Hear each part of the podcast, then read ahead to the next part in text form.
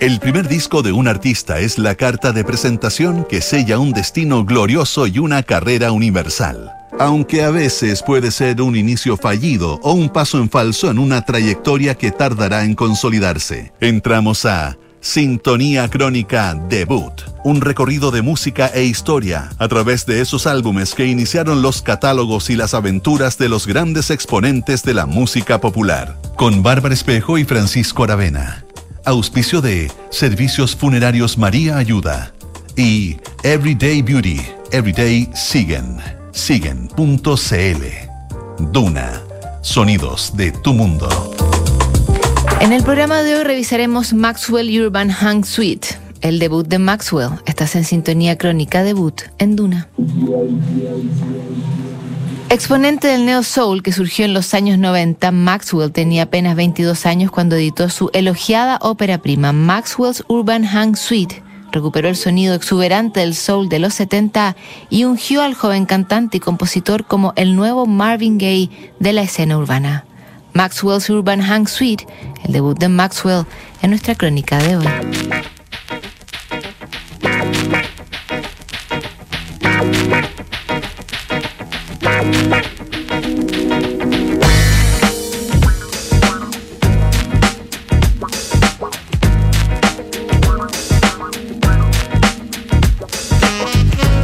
El término Neo Soul fue acuñado a principios de los 90 por el ejecutivo discográfico Kedar Masberg y con el tiempo se transformó en una marca registrada que trascendió las épocas. Nombres como Erika Badu, The Brand New Heavies, D'Angelo y Lauren Hill abrazaron ese estilo que tomaba la esencia del soul de los 70 y la mezclaba con los sonidos y las temáticas contemporáneas. Uno de los mayores exponentes del neo soul fue Maxwell, un artista de Brooklyn que comenzó su carrera cantando en una iglesia bautista.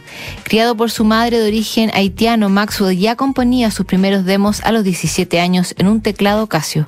El resultado lo mostraba en pequeños clubes de Manhattan, donde florecían los open mic, micrófonos abiertos y disponibles para que cualquier aficionado probara suerte frente a la audiencia.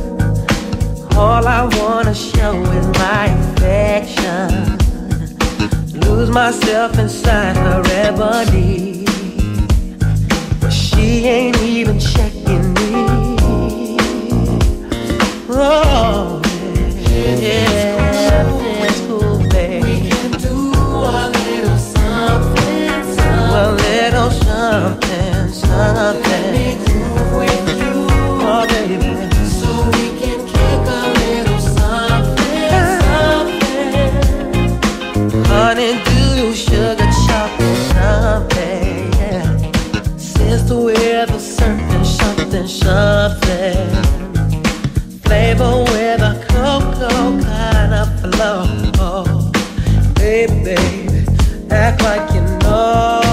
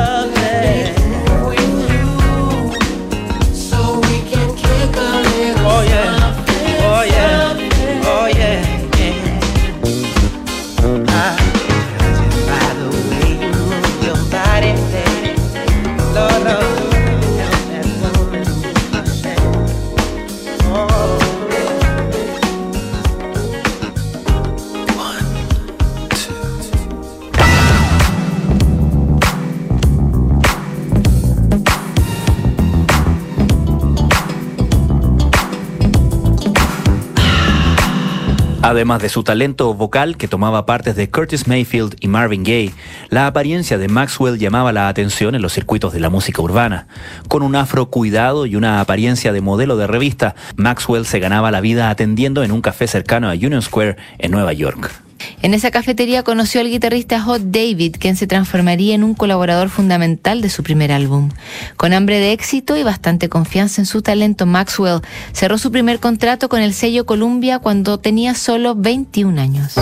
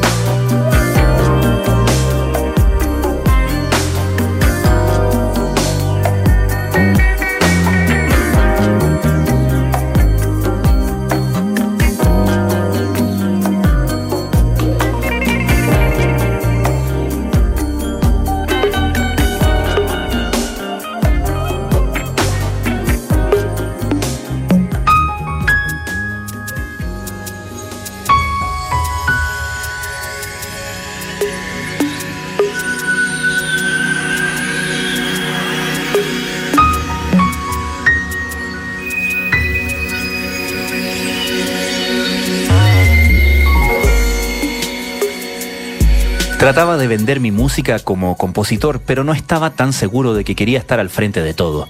Había visto cómo los medios se mofaban y destruían a la gente y no creía tener la piel tan dura para soportar eso. Palabras de Maxwell, que aún no tenía decidido su futuro como cantante. A él interesaba la composición y el proceso que transcurría detrás de las consolas. Uno de sus demos llegó a las manos de Stuart Matthewman, hombre clave en el sonido y las canciones del grupo británico Sharey. Matthewman lo convenció en ponerse al frente de su proyecto musical y con el tiempo pasaría a ser uno de los socios fundamentales de Maxwell en su primer trabajo que tocaría las puertas del neo soul.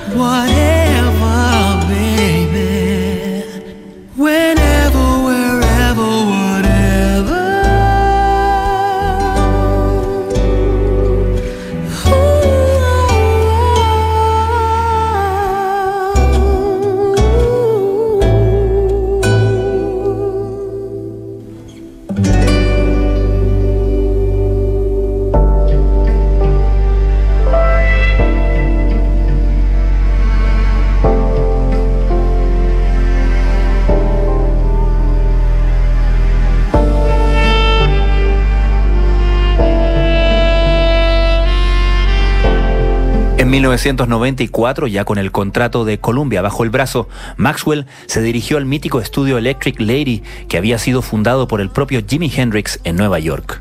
Ahí estuvo casi dos años grabando y produciendo la que sería su ópera prima, mientras alternaba en otros estudios como RPM, Sorcerer y Chung King, todos en la misma ciudad. Además de Stuart Matthewman, Maxwell se rodeó de Leon Ware y Melvis Regin, dos históricos de la música soul. Mientras Ware había compuesto y producido buena parte del disco I Want You de Marvin Gaye, Regin era un guitarrista que había tocado junto a los Funk Brothers, el grupo de músicos que interpretó casi todos los éxitos de Motown. El espíritu que ambos infundieron en las sesiones se extendería a todo el disco que el propio Maxwell bautizaría como Urban Hang Suite, formado por 11 canciones y casi 65 minutos de puro neo soul.